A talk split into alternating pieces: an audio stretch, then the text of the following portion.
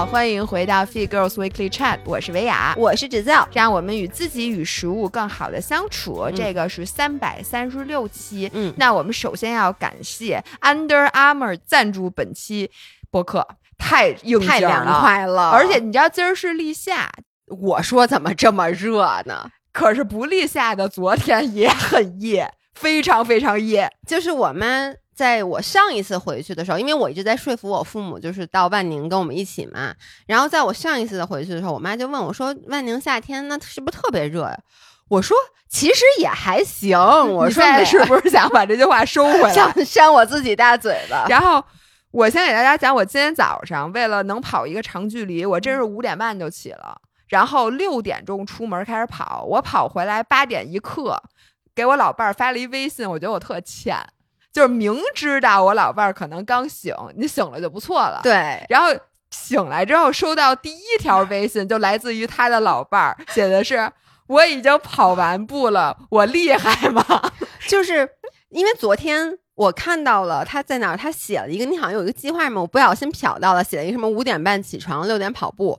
我还跟他开玩笑，我说你五点半起，他就说嗨，我就那么一写，所以我压根儿没有想到你今天真的会起来去跑。所以呢，我就想说，我发了一条那个，还发一微博，然后跟大家说，说我起特别早，然后呢跑了一个长距离。这个时候有一个广东的朋友在底下留言说：“姥姥，你还记得吗？你去年的夏天曾经给我评论。”就是因为他肯定在群里说他打一个什么早起卡，然后在可能七八点的时候就已经跑完了一个很远的这个距离。我当时还说，我说你一贯这么早起吗？你就很喜欢这样早起吗？我说你起的可真早什么的。他说你现在知道我为什么早起了吗？因为广东在七点以后就已经热的就不能跑了。万宁其实也是。然后你知道今天早上姥姥把这个，因为当时我是站在我们的客厅里看到了这条信息，就是你发给我，我当时都没看，是因为我当时刚起，我就浑浑噩。饿的，然后终于清醒了，站在客厅你看到的时候，然后当时一农正坐在我对面，就是那种一副要死不活的样子，因为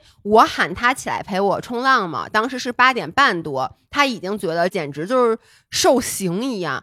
然后这时候我跟他说，我老伴儿已经跑完步回来了，他可能五点半就起了。然后我不就给你录了一段视频嘛，就一农说什么敬佩你什么什么之类的。其实他后来话没说完，但我不知道为什么我已经把镜头关了。他接下来你知道他说什么吗？他就说敬佩你姥姥，你真厉害，你真棒，你跑，你跑远点儿，你越跑越远，你别回来了，你跑，你跑吧。不是，然后然后你给我录这话，完全曲解了赵一农的意思的。对我人家赵一农后面问候我全家的部分，你给我省略了，让我觉得赵一农是真心的敬佩我。你这安的什么心？他昨天晚上是这样的，因为昨天晚上一农和朱桥就大概十点多才到的明浪别野，他们刚从北京过来，然后晚上十一点多，他躺在沙发上，突然十一点多了啊，一屁股坐起来说：“我现在要去跑个步。”我说你疯了吧？为什么？他说因为今天我发了一条微博，是我跑步的照片，然后底下网友说一农又摆拍了，然后，然后他说，所以我就跟他们说，我说我一定要今天跑一个步，我早上是摆拍，但我晚上会去真跑的。但是呢，我知道他不是真心想跑。这时候作为一个 being supportive 的一个 roommate，我就说我一农，我说你先去，我不允许。我说因为太晚了，太危险了。我说我不能同意你十一点多去跑。我说外面这么黑，我说不行。他说是吗？我说是呀。他特别开，就是脸上对喜形于色。他说是吗？哦，真的很黑哈。我说对。他说那我答应人家跑，那那我就跟他说老爷不让我跑。我说你去说，我来做这个恶人。我说我你就跟他说老爷说了，现在去跑容易出命案，不能跑。然后我跟他说啊好，我在我进接着跟他说，我说但是啊你也别着急，我说姥姥明天早上五点半起，你可以跟他一起去跑。我刚想说，我老伴儿的情商就是比我高。如果有一个人，就赵一农，在我面前直接腾的一下站起来说我要去跑步，我就说你去哪儿跑，我也去。然后赵一头 就再也下不来这个台了，这辈子都下不来这个台了。怪不得他想让我赶紧滚远点儿，我也是可以理解的。能有多远跑远远，别回来了，跑去吧。然后，因为我觉得大家现在北京也挺热的，然后到处都渐渐入夏。嗯，然后呢，我今天想给大家聊点特别去火的事儿。这次不是搓澡了，因为 你知道，我就记得去年还是前年夏天，咱们有一条聊夏天去暑的事儿。嗯，当时我就跟他说：“我说姐们儿，最去暑的就是搓澡，因为我就觉得每次搓完澡之后 就那个清爽啊，那个舒适。”不是你有多脏啊？我真的 挺脏的，半斤半斤泥儿。你知道你现在有多脏吗，老伴儿？你腿上那个一块白一块黑，然后还是你舍不得洗掉的防晒霜。我跟大家说，我今天早上起来去冲浪。然后，因为我今天就身体不太舒服，但是今天又很晒，我抹了半瓶防晒霜，下去三分钟就发现不行，姐们儿太虚了，太虚了，冲不了。但是呢，我防晒霜就用很多，所以我刚才洗澡的时候刻意都没用浴液，就是不想把防晒霜 洗掉，因为我明天肯定就好了，我明儿还在呢，我这。然后刚才姥爷见到我，然后我们俩上楼，所以我走在他后面，就看见他的跟腱美，就是他的小腿。结果呢，就是他那小腿，你们知道现在姥爷腿其实有多黑，对吧？就是巨黑，就是菲律宾人的那个腿，然后上面就是一条白，就跟斑马似的。然后我就说：“我说老伴儿，你这腿上是什么？”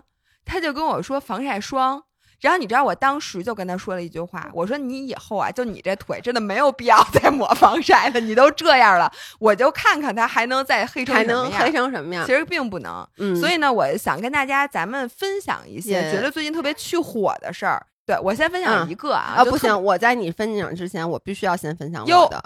那你你，我想我跟你说，老伴儿，你我看到你今天这题目，我刚才。就是你在里面上厕所，我自己 那我就懂了。我跟 老伴儿，我懂了。我想跟大家说，这个世界上最去火的事儿就是拉稀，没有比拉稀更去火的事儿。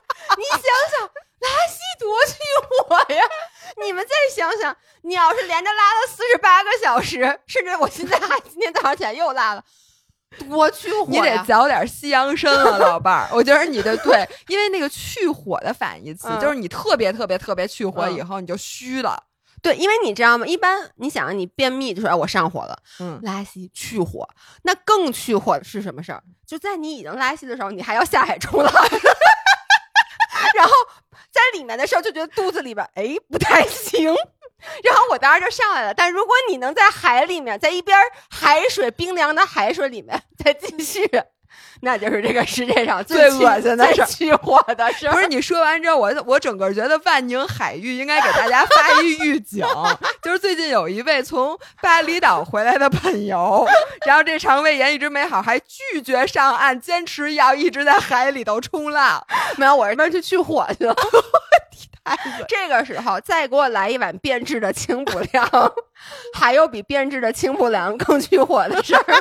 不是你说完咱这期节目，咱还能往下说吗？你接着说吧，你可以分享一些你一般去火的。我现在都觉得这些输了，真的我都不想再说了。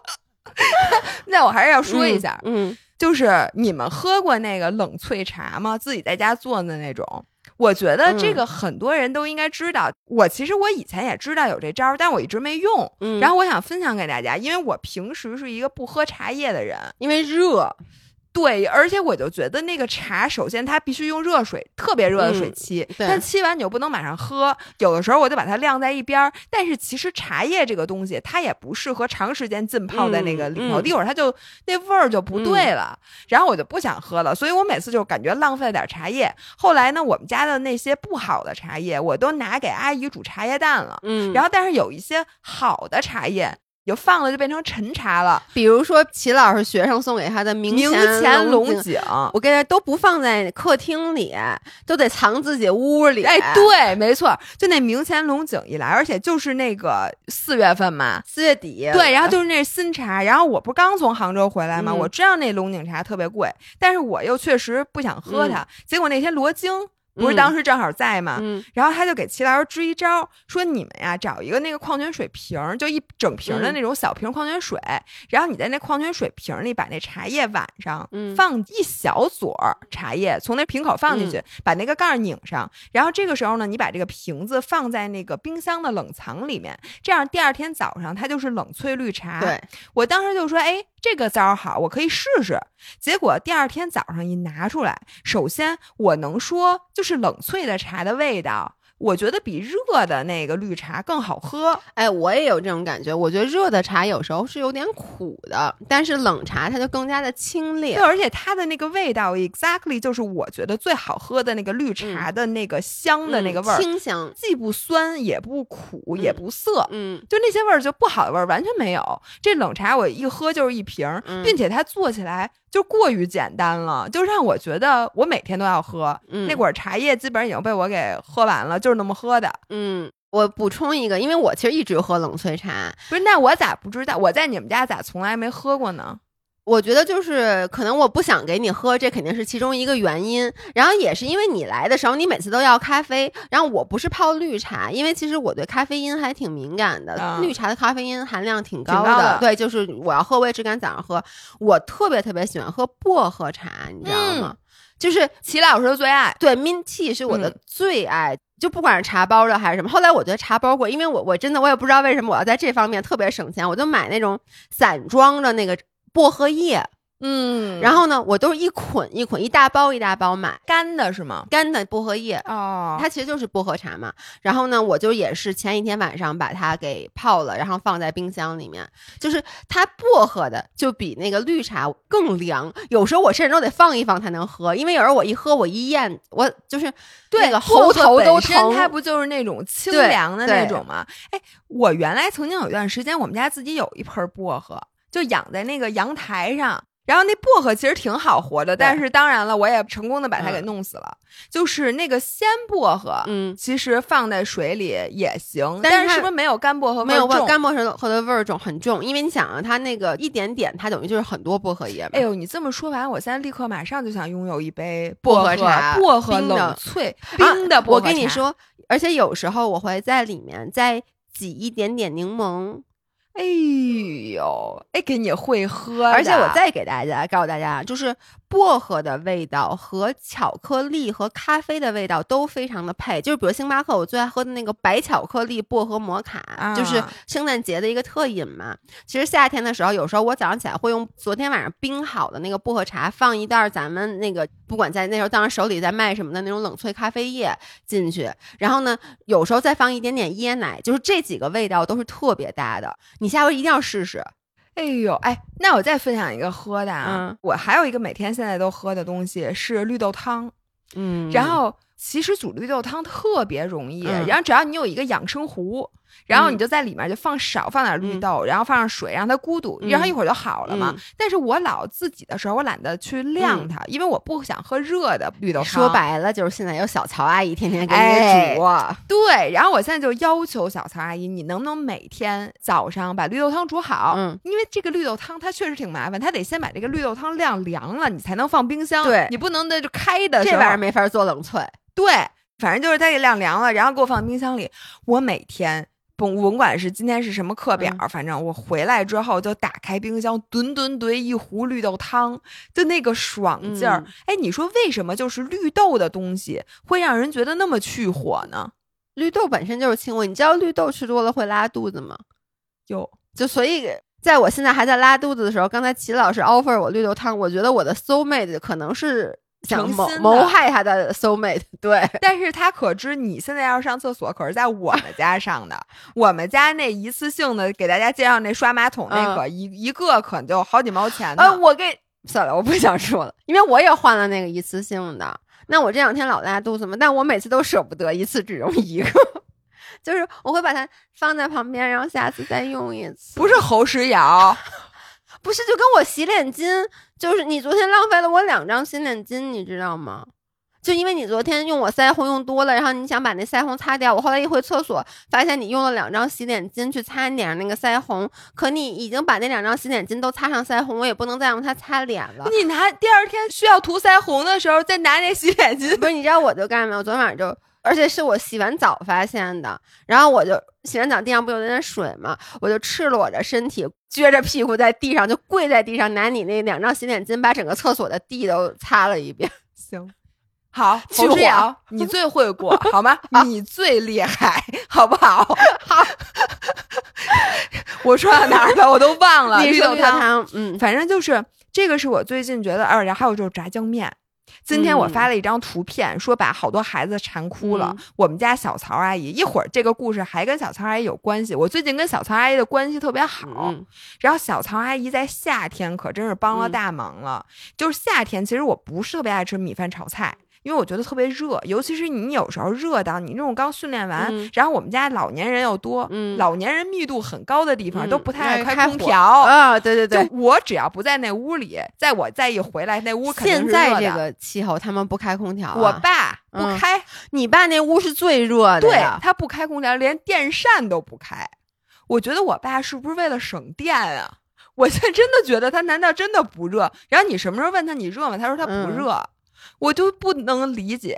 微微出汗的感觉是最舒服的。你哎你爸追求和我爸的达到一定的境界。你，爸现在要在海南，可能还穿着长袖的确良衬衫呢，哎，对，对吧？对 就微微出汗的感 觉所以我每天在家都是微微出汗的那个感觉。热的我嗯那种头晕眼花的，然后我就吃不下那些东西。结果我们家小曹阿姨作为一个山西人，特别称职，嗯她擀的手擀面做的那炸酱面，嗯凉水过一下，太好吃了。然后他炸的酱也很好，你上回吃过。对。然后就弄一大堆菜码儿，嗯然后这个东西呢又不费劲，你说的时候，我肚子一直在咕叽咕叽，你听得见吗？因为我这两天吃的特惨。就光喝皮蛋粥，哎呀，嗯皮蛋粥也不错，反正就是呱唧拌一碗面，然后再在海南又有吃活虾的条件，嗯就每天去买那个活虾，然后拿那个水一煮，然后那虾就变凉了嘛，嗯然后蘸上酱油，然后再配上炸酱面，然后你知道我们发明了一东西，就里边搁午餐肉，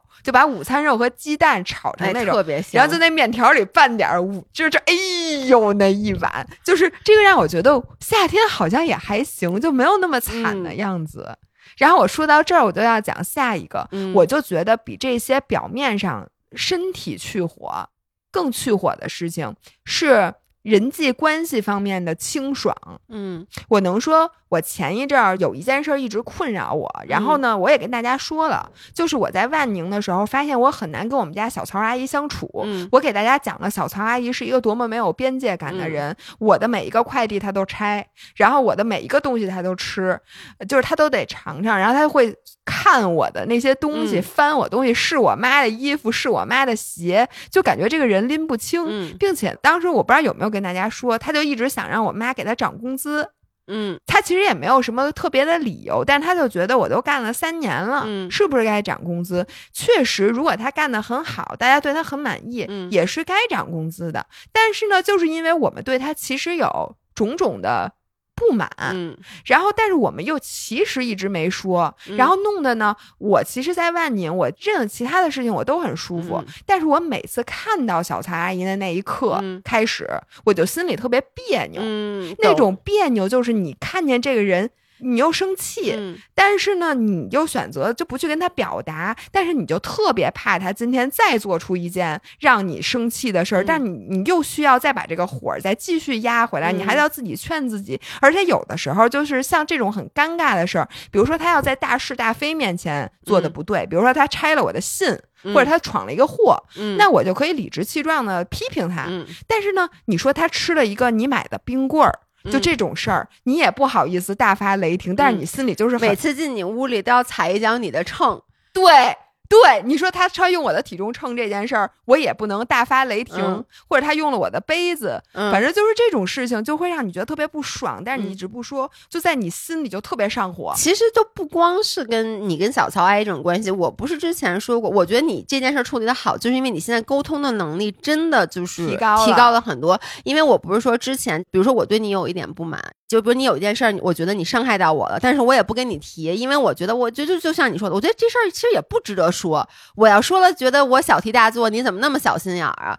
然后呢，我说那我不说。结果一个、两个、三个、四个，以至于就是我每次见你那种心情，就是怕你又做一件让我心情不好的事儿。但是呢，其实我一跟你说，就会发现。其实这事儿确实不是事儿，而且我不跟你说，是我担心你不重视，你就说这叫什么事儿啊？你怎么那么小心眼儿？但你不会，你会说啊，原来这件事儿你不舒服，那那我以后注意。然后就，然后一下就关系变得特别特别好。然后我就想，这些火我是怎么去的？我这回可是去大火了。就是突然有一天早上，我在那弄咖啡呢，我就听见小曹阿姨和齐老师俩人坐在客厅里说，明显就是在说涨工资这事儿。然后齐老师作为一个。大学教授，他的话总是说了很多，但是你又觉得他啥都没说，你知道吗？就是我妈跟你这个怂的程度啊。差不多，就明明我妈跟我说的时候，就是特别是你妈跟我说的时候也是说小曹啊，那我不给他涨工资，说那他这现在有没有达到什么？他对老张也没有那么好。我说干他，人家那我不给他涨。然后真正小曹阿姨问他说那个姐是不是该给我涨工资的时候，我妈那叫一个委婉，各种回旋镖，各种就是绕来绕去，而且直接就答应说我可以给你涨五百。但是呢，因为他家涨一千，嗯，我妈直接就说，那我只能给你涨五百。我听着，我说，嗯。我说你昨天跟我可是说一分钱都不涨的，就直接就答应五百。就我妈的这个沟通方式，我听着我就那么来气。我坐在外面，我本来觉得呢，小曹阿姨是有现在小曹阿姨是不是能听见？但是没事儿，反正我跟她已经说开了。就是本来我就想，我说哎呀，我说这个是齐老师雇的人，我也轮不上我说话。但是我越听越来气，我就觉得我妈在那说些什么在的。于是呢，我就先是走到那客厅，我说妈妈，我说我想跟小曹阿姨谈一谈。我说你先走吧。我就把他给支走了。结果我坐在那儿，我最开始呢，我先只是跟小曹阿姨一本正经的跟他说：“我说呢，首先就是老张对你有点不满意。我当时那个尴尬劲儿，我还没有想说我对他有什么，就说老张对你其实不是特别满意，觉得你对他态度不好，然后有的时候老给他脸色，嗯，就是不太好什么的，说说说。然后我又说，我说其实你的工资已经挺高的啦，或者什么什么什么说，但是你说的这些呢，是他。完全就可以找出理由来反驳你的，然后他就说：“那你说这三年得涨工资啊？”然后就说：“那我老张，我对他挺好的，那他老你看他要老骂我，比如他说我的时候，那你说你能高兴吗？对吧？”然后就就跟你说这些。然后我当时就有一种冲动，我特别想把我真实的想法跟他说。就其实我不是因为这些事情上火，我是由于一些我认为特别你没有边界感的事儿上火。但是这些事儿呢，我又觉得其实是我不对，我就觉得这些事儿说出来显得我特别的莫名其妙，特别小气。但是我当时就说。我说算了，我就想跟这个人摊牌。嗯，于是呢，我就跟小曹阿姨说：“说小曹阿姨，你知道吗？其实我有些事儿我一直没跟你说，但我特别介意。比如说你那天早上到我屋里来踩了我的体重秤，或者是说我发现你一直在用我用的玻璃杯，还有我那次买那根冰棍儿，我一直留着一根抹茶的，我就想明天再吃。结果我一开冰箱门儿。”没了，嗯，就被你给吃了。你可知那个梦龙冰棍儿？因为呢，这个超我就开始给讲，这超市里一共就一根儿。然后呢，我就买完了，我还很高兴，我一直留着，留到最后，我就想吃那根抹茶的。结果你还没让我吃上。就是我原来觉得这些话，我是永远不可能跟对方脱口而出。我可能能跟你讲，嗯，但是如果你跟我说要告诉小曹阿姨，我会告诉你绝对不要告诉，因为我觉得这件事儿其实。我特别丢人，嗯嗯，就是我这么小气，然后我结果就一根冰棍儿啊，就一根冰棍儿，我还跟他说，我说那天我还特别不高兴，因为侯诗瑶拿了一包 popcorners，然后搁在桌上，结果你问也没问，直接拿了一个，然后就说。哎，这个还什么还挺好吃的，对对。然后我就说，我说这个我也挺生气的，因为这个是我们的零食，而且这是人家外来的人拿来给齐老师的。然后我还说，你还上次还吃了我的那个大杏干儿，我说你知道大杏干儿，我大杏干儿姥姥给我的时候都数着个儿给。没错。然后我就当时我说，你知道这个东西什么什么什么？然后我跟他说的时候，我觉得世界都崩塌了。我觉得从此以后，小曹阿姨再也不会。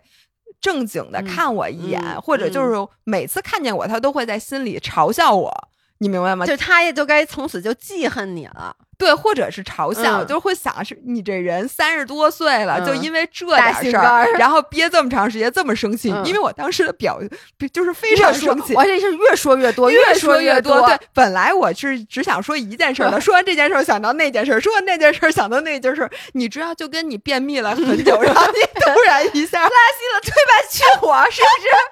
你这就是脱口而出，而且我当时真的很认真，嗯就是说这些话的时候一点都没有笑。嗯然后结果小曹阿姨听完了之后，两个大眼睛嗯瞪着我说：“哦，那我就明白了。嗯然后他就说：“说有的时候我就觉得咱们俩之间有一点不对劲，嗯但是其实我一直都不知道嗯到底是怎么回事儿。就是你要说对我不满意，我都没嗯想到是由于这些。说你要说这个哦，那没问题。而且他对我的态度其实也没有不好，嗯，他也没有说说你怎么能因为这个嗯你好让我伤心、啊或者说是解释说啊，我我吃那个，其实那不是因为我觉得对，或者是说我到底哪个能吃，哪个不能吃，对对对你给我写下来。嗯，就哪个东西是我能吃，那你不能饿死我吧？就是他完全没有跟我去掰扯这掰扯这件事儿，我就觉得他秒懂了。嗯然后，于是他这么一说，我跟你说，我说完这段话之后，我觉得我已经浮在空中了，嗯就我身上的压力全都卸了下来。嗯然后从此之后，我觉得我可以真正的心平气和的跟小曹阿姨交流了。嗯，于是我突然那一刻又觉得我特别对不起小曹阿姨，因因为我就觉得。哎呀，你看我这个人，我这么小气，结果我说完了之后，人家那什么事儿都没有。于是呢，我就把剩下一番话跟他说了，因为我其实一直都觉得我挺对不住我爸的，嗯因为我就觉得他一个老头儿在这儿，然后坐着轮椅，然后也活动特别不方便。嗯但是我其实到海南的每一天都特别忙，嗯而且不忙的时候，我也肯定是想跟你们出去玩啊，嗯自己去玩会儿啊什么的。我就很少在屋里，比如陪我爸聊天什么，就很少很少。虽然我们俩住在同一屋檐下，所以我心里就有点想，我就希望小曹阿姨去帮我履行这个责任。嗯但是呢，我又。我就觉得就一直没有跟小唐阿姨敞开心扉，是、于是那天我就把这些话跟她说，我说小唐阿姨，我希望你以后能对我爸态度好一点儿，然后对他上点心。我说你看他多可怜啊，一老头儿。然后我说，如果你可以嗯帮我多陪陪他，因为我毕竟我也很忙。嗯然后你如果可以每天，比如推他出去遛遛弯然后陪他聊聊天给他按按摩什么的，我觉得我就愿意再给你涨那五百块钱。嗯然后我说我妈不是答应你涨五百吗？那你如果这一段时间，我就说咱们期限三个月，嗯如果这三个月老张对你的反馈也很好，我们也觉得你很好，那我就再给你涨五百。嗯，结果小曹阿姨还挺高兴的，就说嗯那行没问题。嗯结果从此以后，我现在就是每次看到小曹阿姨，我就觉得我心里特别坦然。嗯，然后我也没有什么不舒服，然后小曹阿姨后来也做的特别好，嗯。就说她用的杯子就是哪个杯子，然后呢，她就说那你那些东西我就不动了，然后我就觉得本来我就应该早说，嗯，因为可能人家并不会像你以为的觉得这是那么大的事儿，对，人家也不会觉得是你小心眼儿，不是他不尊重你没有边界感，而是这是他的生活习惯，而你从来没有告诉过他你的边界在哪儿。那你你的边界是模糊不清的，你其实就不要去责怪人家不小心踏到你的边界里，对不？对？而且我觉得原来我是脆弱的，嗯就是因为你每次看见这个人，因为你之前已经积攒了很多很多种，你好不容易说服自己把昨天的火压下去了，但是今天你处在一点就着的这个，嗯。你永远是一点就着的那个状态，所以对方想伤害起你来，想让你嗯。今天继续更加生气，是更加容易的。是但是呢，你昨天那火儿你都没发出来，今天你也不合适发出来。是的，所以你就是每天晚上都得劝自己，嗯就是在夜深人静的时候，心想莫生气，莫生气，不要跟他一般见识，然后就换各种各样的理由去给自己解释你不应该发这个嗯火。但有的时候你说出来了，就真的就说出来了。对，其实我觉得对于我来说，关系上的断舍离是一个去火，就是。我的火很少有真正的上的生理上的火，大部分的火其实都是心理上的火。我发现心理上的火，基本上你想去的办法，如果是你遇到一个问题，那就是这个问题解决，嗯要不然把压解决，要不然把压忽略。哎，这把压忽略的故事，一会儿我要给大家讲。就是比如说这个事儿，你就觉得，哎，我就特别烦，我就要干这么一件事儿，可我怎么也干不好，我想不出头绪来。那你其实就是，你要不然就理清头绪，把这事儿给干了；要不然你说。你爱怎么着怎么着吧，这事我不干了，这钱我不赚了，老娘，对不对？对我觉得这就是一个去火的方式。还有一个就是去沟通。然后刚才姥姥分享的这个，其实是最后沟通，双方达到了共识，你的嗯火也去了。然后呢，也是一身轻松。我们俩最近还发生了一个，就是沟通火儿也去了，但是呢，最后其实沟通没有达到一致的对意见。我在这儿就不具体说，呃，是我们一个等于说工作上的一个合作伙伴。嗯然后呢，我们其实一直对彼此的职责就没有弄得很清楚。就比如说，他觉得他做的已经够了，可是我们觉得他能做得更好。嗯那之前呢，其实我们也是心里经常会有一些小小的意见，就觉得这事儿，哎，你怎么不做得更好呢？但是又觉得，哎，算了，不用说了，因为其实他干的也还行。然后对方可能也对我们有一些意见，觉得你们俩为什么就是这样呢？然后后来呢，我们前段时间就发生了一次碰撞。那其实跟姥姥、跟小乔阿姨的这个沟通非常非常像，就是前面也谈得非常非常好，大家也都把心里话说出来了。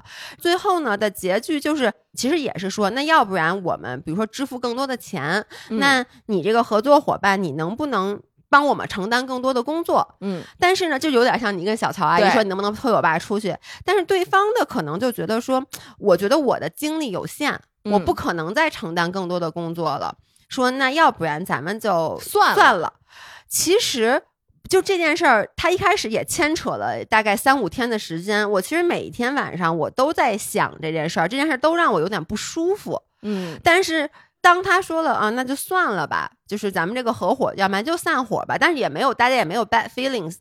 那一刻，我也觉得身上一个重担。卸下来了。对，就是我，我觉得这也不是最坏的决定，因为就是你们双方没能达成共识。对但是这火也去了，对也去了。你就觉得那哎，你没发现？就当你们俩说行，那咱俩这事儿不干了，嗯就咱俩散伙，或一拍两散，或者咱这合作没成的时候，嗯你对这个人有再原来的那些坏情绪嗯都不存在了，，对因为你就觉得哦，那散了，那散了，就咱俩还是朋友，对，而且我觉得对方他现在也是这种心情，他可能也觉得，因为他也没有错，我对他的期待值可能是一个十分但是他已经很努力了，他就做到一个八分儿了。嗯，这时候我跟他说：“你能不能做到十二分儿？”如果我说你做到十分儿，他可能还说我努一努。那我这时候又说我希望，其实我心里是希望你能做到十二分儿的。嗯那他就一咬牙一跺脚说：“那咱别合作了。”这就嗯确实我达不到。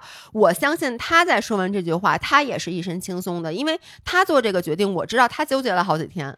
嗯，所以双方其实就是你最后有一个 closure 的感觉，就特别去火，关系上的断舍离。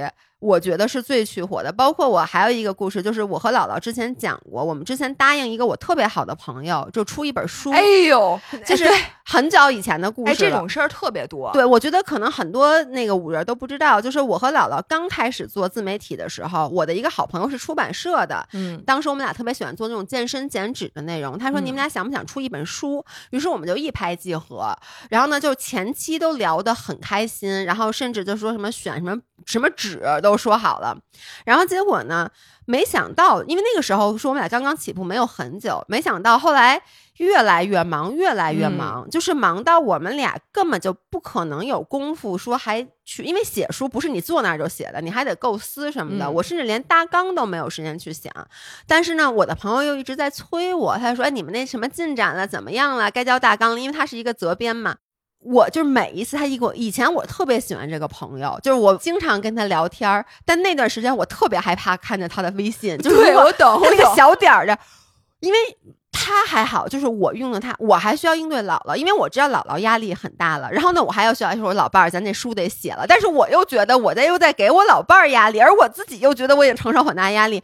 那段时间我真的是心情特别哎特别焦虑。你有没有在你休息的时候，比如你想发一朋友圈，比如在海边有躺着，你都不敢让那朋友看见？我当时就是有时候玩的视频，就我我都会不给此人看到。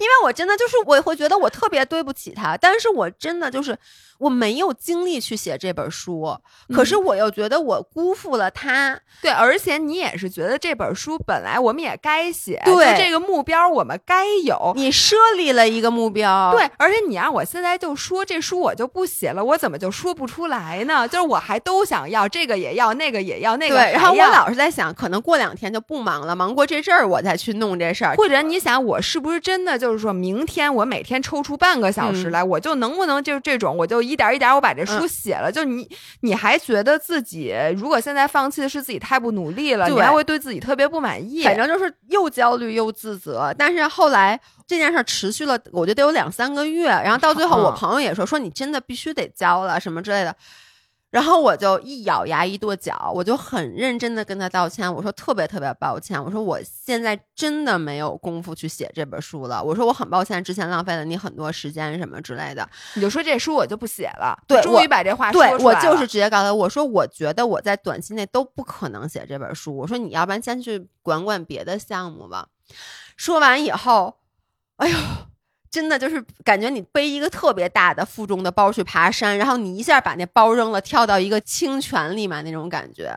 哎，我我这种朋友，我真的我现在也在做这个断舍离。嗯，我发现有一些朋友啊，因为我之前给人家留了好多活话，对，就比如说，我有一个朋友是卖那个理财产品的，嗯就之前认识的时候，嗯就大家见面，然后他就会说：“哎，我们这公司这个理财产品嗯特别适合你，嗯就就适合你这样的人。说你要不然的话，咱们下回约一咖啡，我嗯给你好好讲讲。然后我这个人吧，我现在还做不到，当时就拒绝人家，我说：“哦，我不需要。”我就说哦，行行行行。其实我答应的时候吧，我就知道这嗯肯定不可能，我也没有财可理，然后并且呢，我也不想管这些事情。但是呢，之后他就因为刚认识，而且嗯他是通过别的我很要好的朋友的嗯朋友认识的，所以呢，你也不能不回人微信。嗯然后这个人就一直在每次问我，哎，咱们什么时候约咖啡啊？对对对对哎，你这周在北京吗？，对，我能说，我每次看见他就这个头像一有，我就想完了，又约我喝嗯咖啡。然后呢，我拒绝了他两次吧，嗯但是因为我确实老不在北京嘛。然后那天他就被他逮着了，我确实在北京，嗯然后我就在，哎呦，就我坐在那儿得坐了半个小时，我心想，我还有什么招儿就能把这事儿给遮过去？我就嗯还说我忙，因为我只要一说我忙，我现在没时间，他就马上就约你下一次。嗯，就你到底哪天有时间？然后你越约越觉得，就你好像欠他钱你知道这。像什么吗？嗯就是你第二天早上起来要干一件不是必须要干的事儿，比如说对于我来说，我说嗯我明天要跑步了，啊但是其实我也不是要备备赛什么的，嗯我就不是必须要起，但我就有点想跑。嗯但是其实我在定这个闹钟前一天晚上定一个五点钟的闹钟之后，我就知道我不想跑，我当时心里已经知道我不可能跑了，但是我那个闹钟没有取消。第二天早上起来，这个闹钟五点钟叫，我给摁了 snooze。什么一会儿再叫，然后五点十分我又摁一下，然后五点二十我又摁一下，就你你就一直不肯摁，他有一个就是说就是彻底就是把这闹钟删了，你就不摁那个，就就不摁没十分钟以后再叫我，十分钟以后再叫我，没错，没哎呦，你说太对了。我一会儿分享的那个，我觉得就完全嗯 exactly 就是这个。然后呢，后来我都有一阵儿就在想，我说我必须得去了。嗯，我如果再不去，我这太得罪人下不。起，我 我倒是早说我不去，我人家都约我这么多次，给我发这么多微信，这事儿都趁俩月了，嗯我再说我不去，那太不合适了吧？于是我就跟他我说好，我定了一个时间，我说这一天我在北京，嗯咱们下午我几点都定了，在哪儿哪儿哪儿见。然后结果一到那天，真的没时间，嗯就是从早上开始那事儿事儿赶事儿，而且推的你本来是真的下午没事儿的，但是他临嗯了，因为你定的日期太早了，你恨不得定了一个月以后的时间，你说那哪有谱啊？就又没去，然后。又没去，我就心里说张维雅，不然你把人理财产品买了吧，就是你就什么都甭问，你就问他多少钱，你把那钱就转给他就算了，这件事也算一了结。但我后来想，我凭什么呀？首先是他那理财产品门槛太高，我真没钱。我想给人转的，我的那那底儿钱我都凑不够。然后呢，第二我就想说，我说这我什么都不知道，我就、我说不行，我不能这么干。嗯于是呢，我就给他打了一电话，嗯我说姐们儿，我跟你说句实话，我嗯现在没钱理财。我说我刚才看了一眼我存折，他说说姥姥，咱们现在还有存折这个东西吗？我说我这存折我没钱可理。我说这样，你也不用再约我喝咖啡了，咱俩这事儿就算了。等我有钱的时候，我再找你理财。然后从此以后就每个月问姥姥有钱了吗？没有了。我最近看你直播做好几场啊。哎，姥姥六幺八了，六幺八之后你是不是有钱了？不是。然后呢？我说我有没有钱得看你买多少东西。姥姥，哎，我看你小红书近几个视频里面可能都植了广告。哎，姥姥，我听你上礼拜去火那期音频里面，哎，U A 感谢了 Under Armour，那个给了你一段？那个够不够来理财的？不是，然后对人家特别的，人家就说哦，行行行，没关系，没关系，没关系。然后这个人再也没有跟我说过话。我能跟你说，我那一下午特别高兴，我就感觉就是一身轻松。我就说我这个事儿干的可太去火了，就特别特别的开心。嗯，然后我最后给大家分享一个故事，就是关于定目标的。嗯，就是我先说罗京啊，就是这个事儿有两个版本，一个是呢，因为我和琳琳和罗京都同时报了九月二十四号的柏林马拉松。然后我可能因为我一直在卷罗京，我是卷罗京第一名，张涵是卷罗京第二名，是的，就是我的一举一动都会卷到罗京。嗯，然后首先他这个九月二十四号这柏林马拉松可能也是被我在我胁迫，就是被你胁迫的。我能跟你说，告诉你一个小秘密吗？我其实对他们俩去跑马拉松的我巨吃惊。我能说吗？啊，是是因为本来。你不是叫那个，就是你说九月份说要一起去欧洲旅游，然后你说你带着你们全家人，然后呢说琳琳和罗京带着孩子还有阿姨，让我也带着我爸我妈，然后我跟你说这个就是如果是以前，我可能会跟你说，我说啊行，咱们到时候看到时候看，就是你能理解吗？就其实我心里是不想去的，因为我跟你不一样的就是我特别不喜欢人多旅行。嗯，因为我自己很事儿，因为你是一个比较随和的人，就你怎么都能凑合，而且就是，比如你自己要跑步，你就说，比如大家跑去了，对，比如说大家说早上起来六点走，那你就会甚至四点钟去跑步，就是你不会说，因为按你们六点走，咱们能不能八点走？因为我平时都是六点钟起床去跑步，你是 OK 的，但我本身是一个容易焦虑的人，所以我出门就特别特别事儿。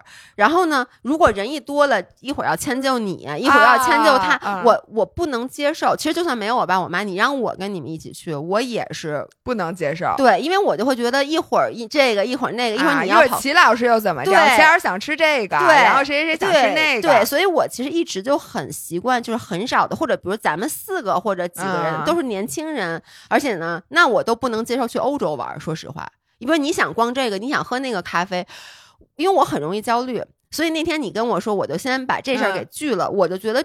以前我可能会一直拖到九月份才跟你说，哎呀，算了吧。我说其实我，嗯嗯，但我这次我就我当时不就跟你说嘛，我说我不太想去，尤其是带着我妈我妈，我肯定 handle 不了。这跟你们一大家的罗京那边还有一娃，然后呢，在我去巴厘岛之前，罗京那天说跟张琳说，张琳。我觉得咱九月份也别跟张维亚他们去欧洲了。说那个咱也不跑步，说而且咱们都玩过西班牙了，而且说咱们带着孩子，说那个那边还有老人，其实没法一块玩。就问我说说哎，说我能不能跟你们去潜水啊？嗯，然后呢说，哎呦，我就不跟张维亚跑步了，说怪累的，说出去玩还跑什么步还比赛，说出去玩就玩嘛。这是在我走之前他最后一句跟我说的话。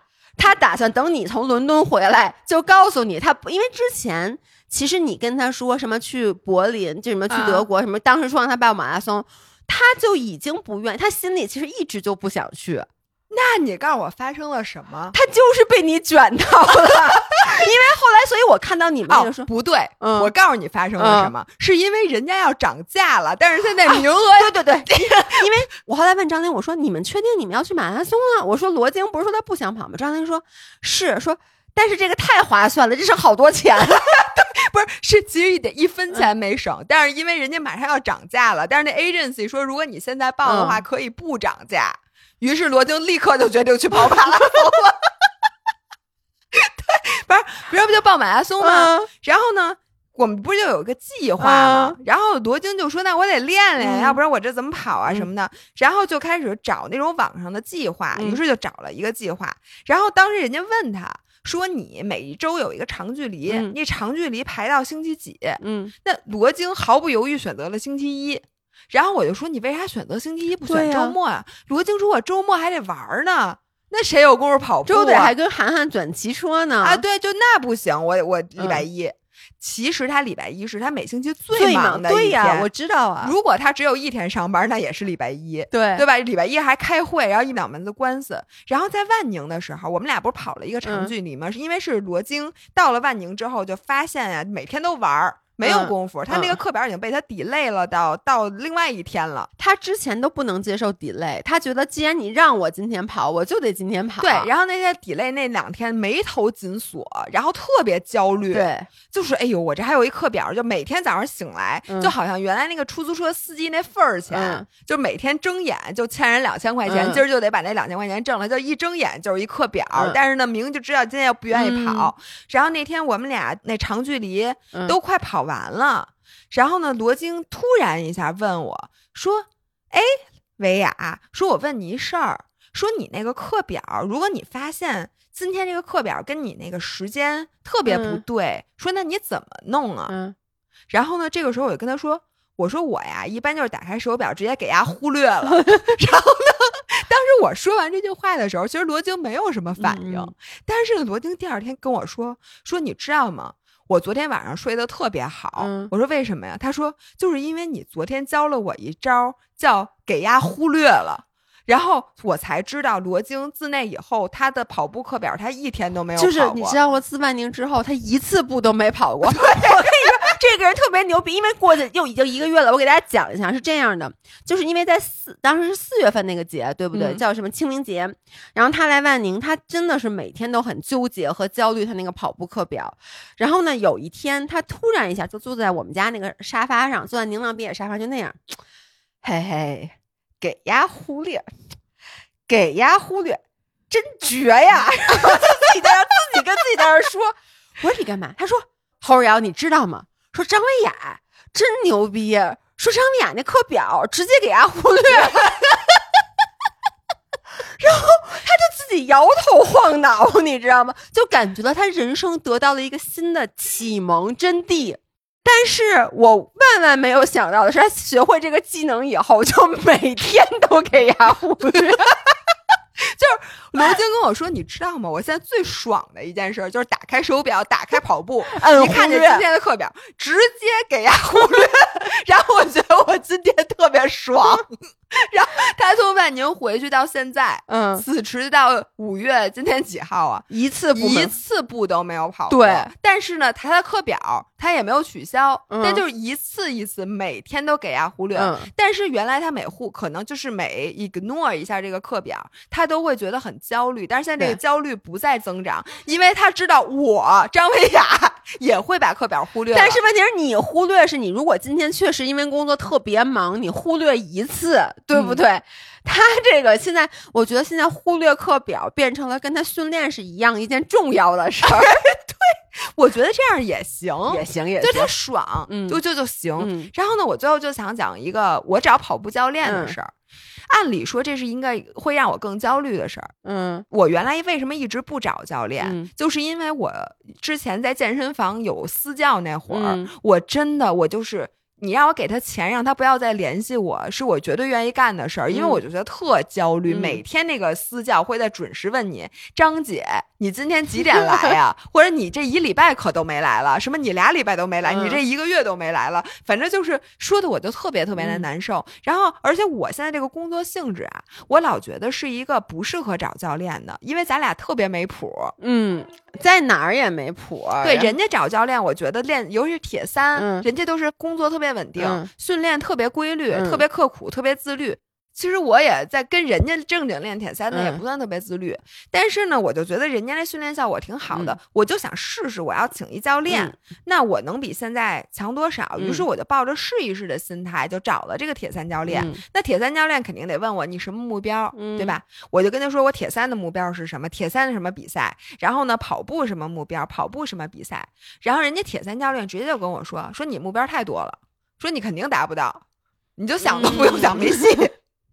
我，你知道他说完这句话的时候，你好开我心，好开心呀、我说，哎，朋友们，这可不是我不努力啊，人家教练说了，我不适合有这么多目标。我发现，就是其实虽然说你上半年跑步取得了很多好成绩，但是其实我觉得你内心有点焦虑，因为每一次说到骑车的时候，因为你觉得你就好久没有练铁三了呀，其实你内心就会觉得有点对呀，我就觉得卷完这个，哎，这个呢？对呀，这个落下了。人就两条这腿下半。年这铁三比赛怎么比、对呀、这两条腿，那跑步的时候就不能蹬自行然后你就车嘛？老觉得张薇娅，你练的不够多呀！你看看，你光跑步了，你车还会骑吗？对啊，你游泳都掉成什么样了？你自己知道不知道？你记得你之前游泳最好的时候，哇塞，那小泳游的，你嗯现在还、你还敢看表吗？游泳，哎呦，你就心里觉得，然后每天往这一坐，觉得我该歇会儿，就想。嗯张维雅，你可不能歇呀！你骑车你骑了吗？你现在难道不应该赶紧抓紧骑会儿车吗？然后我一跟那教练说，嗯没事儿，你这些呀，就说你练多长时间，嗯练什么项目，嗯这些从今天开始都不归你管了。我让你练什么你就练什么，你累不累你说了不算，我说了才算。就是你练得多练的少，你就听我的就行了。说你现在啊，重点就是恢复，然后你的车你也甭看攻略，嗯你就只要上车就行。嗯然后我一看他这个周给我排的课表，每天只有一节课，而且那个课一点都不难啊，啊，是你说跑步，那你跑步的课是每天的？不是每天啊。就是他现在这礼拜给我排的一天跑步，一天骑车，一天游泳，就主课，嗯，然后剩下的只有什么三十分钟弹力带，就是那种，而且特别特别简单。哦，真的吗？然后你知道我现在有种什么感觉吗？我找到了一种上学时候的快乐，因为你知道吗？原来在上学的时候，你的目标不是你定的，老师让你干嘛你就干嘛，老师让你作业其实你就那是最，容易的一对吧然后最后考试的时候你去考就完了，你根本不用想。然后现在自己训练想的特多，嗯哎呦，我现在应该练这个吗？那我今天是不是练一个小时我够吗？虽然说我体感很累，那我是不是应该练两个小时？嗯那别人人家是不嗯是其实都练两项？或者都练骑车，嗯人家是不是每次一骑车就骑什么什么样的车？而且人家是不是得加力量，嗯，得干这个，得干那个？嗯你其实好多你的消耗其实嗯都不是跑步或者骑车嗯本身，是而是你的那个精神内嗯耗。对，然后一有教练，而且这个教练非常权威的时候，他给你出这课表，如果简单，你就觉得我该着就练这么简单的，那我就不用想那些我是不是不够努力、不够刻苦、不够自律、不够这、哎不够那。这跟你上学的时候一样，就比如上学的时候，你可能自己会去找好多什么黄冈题集，这个题集那个题集，每天就做，然后总觉得我做的题还不够多，我怎么办？嗯怎么考试？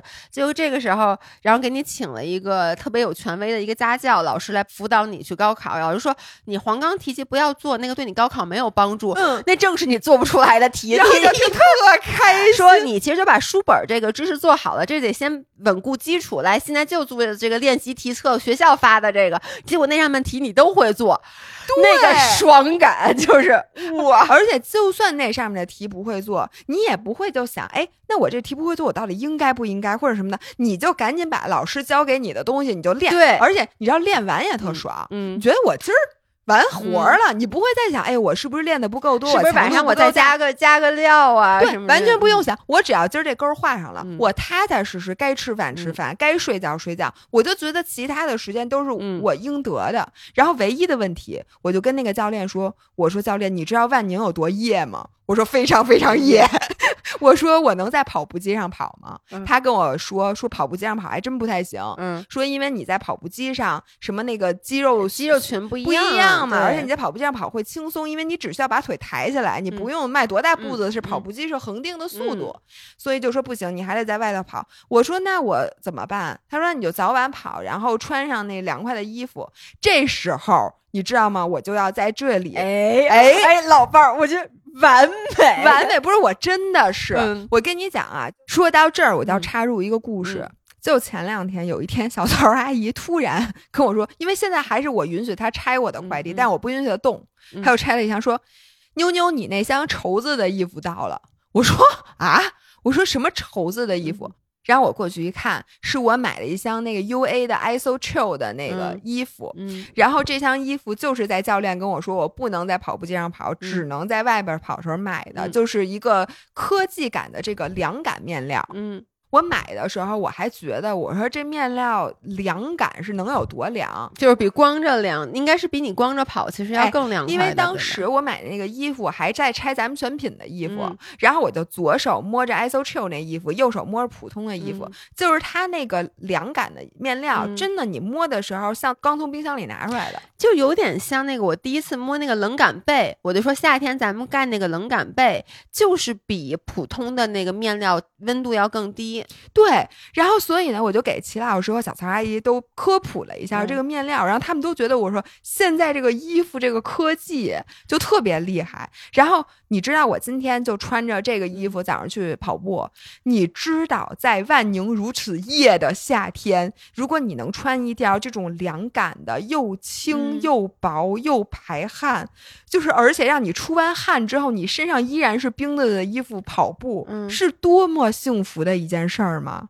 嗯，因为我都无法想象你现在早上起来去跑步，就是而且那个衣服，我看你刚才给我发那个你跑完步那照片，它不是那种呼在身上的，它是那种哎会很轻薄我。就跟你讲啊，我今天早上五点半起床，然后六点我就出门去跑步了。嗯，但是我跟你说，其实六点钟也挺热的，六点钟当时是二十九度。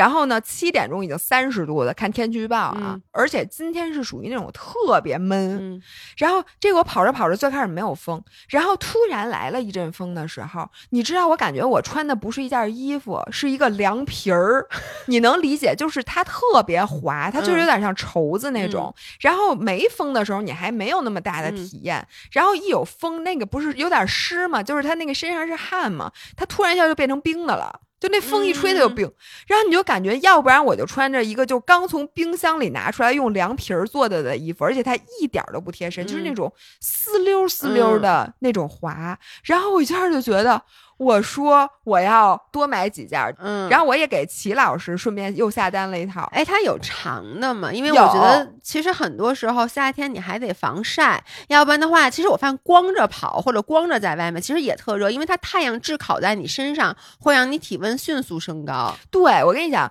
就是很多人的追求，当然咱俩黑成这样无所谓了。嗯有人追求就是又防晒，嗯然后又是冰感。嗯他们家有那个长裤，那长裤你摸着真的就是它是一个黑的长裤，嗯但是你摸起来就是像黑绸子一样，嗯，所以你穿在腿上就整个腿都是冰的。所以你穿着长裤跑，比你穿着丁字裤跑应该更凉快。其实是因为你知道吗？咱们的皮肤的排汗本身它是有限度的，嗯你本来加一层面料，嗯它会让这个排汗嗯做得更，就是让你的身体上的汗液马嗯上被这个面料排出去，嗯它不会就呼在你身上，哎对吧？然后另外的话呢，就是它还能帮你散热。然后让你同时保持冰感，因为它那面料本身就是你给一点小风，然后小水儿什么的，它马上就变回冰的。我能说这个是你给我种草东西，我真的是第一次真正被种草了，因为现在太热了。你别说，你看我不跑步，但就算我出门，我都是想穿一个，就是我昨天出门也穿的，我穿的是长袖，其实就是因为嗯我虽然说知道我穿长袖很热，但是那个皮肤被晒，我不是怕晒黑，而是特别烫，我特别不舒服。没，错，是是对是，你人家阿拉伯人穿大袍子，嗯不是没有道理。你看那个特别热的地方的人，反而不会就是你以为穿的越少，嗯然后越凉快，其实不是的。它那个面料本身非常非常的嗯重要，而且还能帮你挡一部分紫外线。嗯那袍子确实，说实话，穿上比不穿要要凉凉快，要凉快。然后另外，我跟你说，他们家那有一双鞋叫做 Makina Three Breeze，那双鞋啊。是那种你知道你最爱穿夏天那种网眼儿的鞋，它是一双嗯跑鞋，但是嗯它前面是完全是透气的网。然后我之前其实对这种鞋有偏见，嗯你记得咱们平时日常穿的那个网眼儿的鞋，嗯它有一最大的问题，就那网眼儿的部分是没支撑的，就那个鞋面儿。软趴趴的那对，然后你甚至老觉得你的脚趾头会容易从那儿顶出去。不是，我觉得我的脚趾头一定会把它顶出去。我咱们小时候穿的那个旅游鞋不都是那样，上面是网面的，然后我那大脚趾头都是不是往上翘的嘛，就特容易给它顶漏了。对，而且就是你跑鞋如果没有支撑，你那脚在里面动，嗯其实你是很累的。嗯然后它这个鞋，它是那种稍微硬一点的那种特别轻质硬网，嗯可以这么说。嗯所以呢，它就很巧妙，它就特别透气，就是你一跑，感觉脚底下漏风，嗯就是你的足弓那块儿是有嗯风过的，然后你整个鞋头都是有风的，但是同时呢，它的支撑性又跟普通的那种鞋面没区别，嗯而且它又很轻，所以你跑嗯起来的时候，我觉得脚啊热不热特别重要。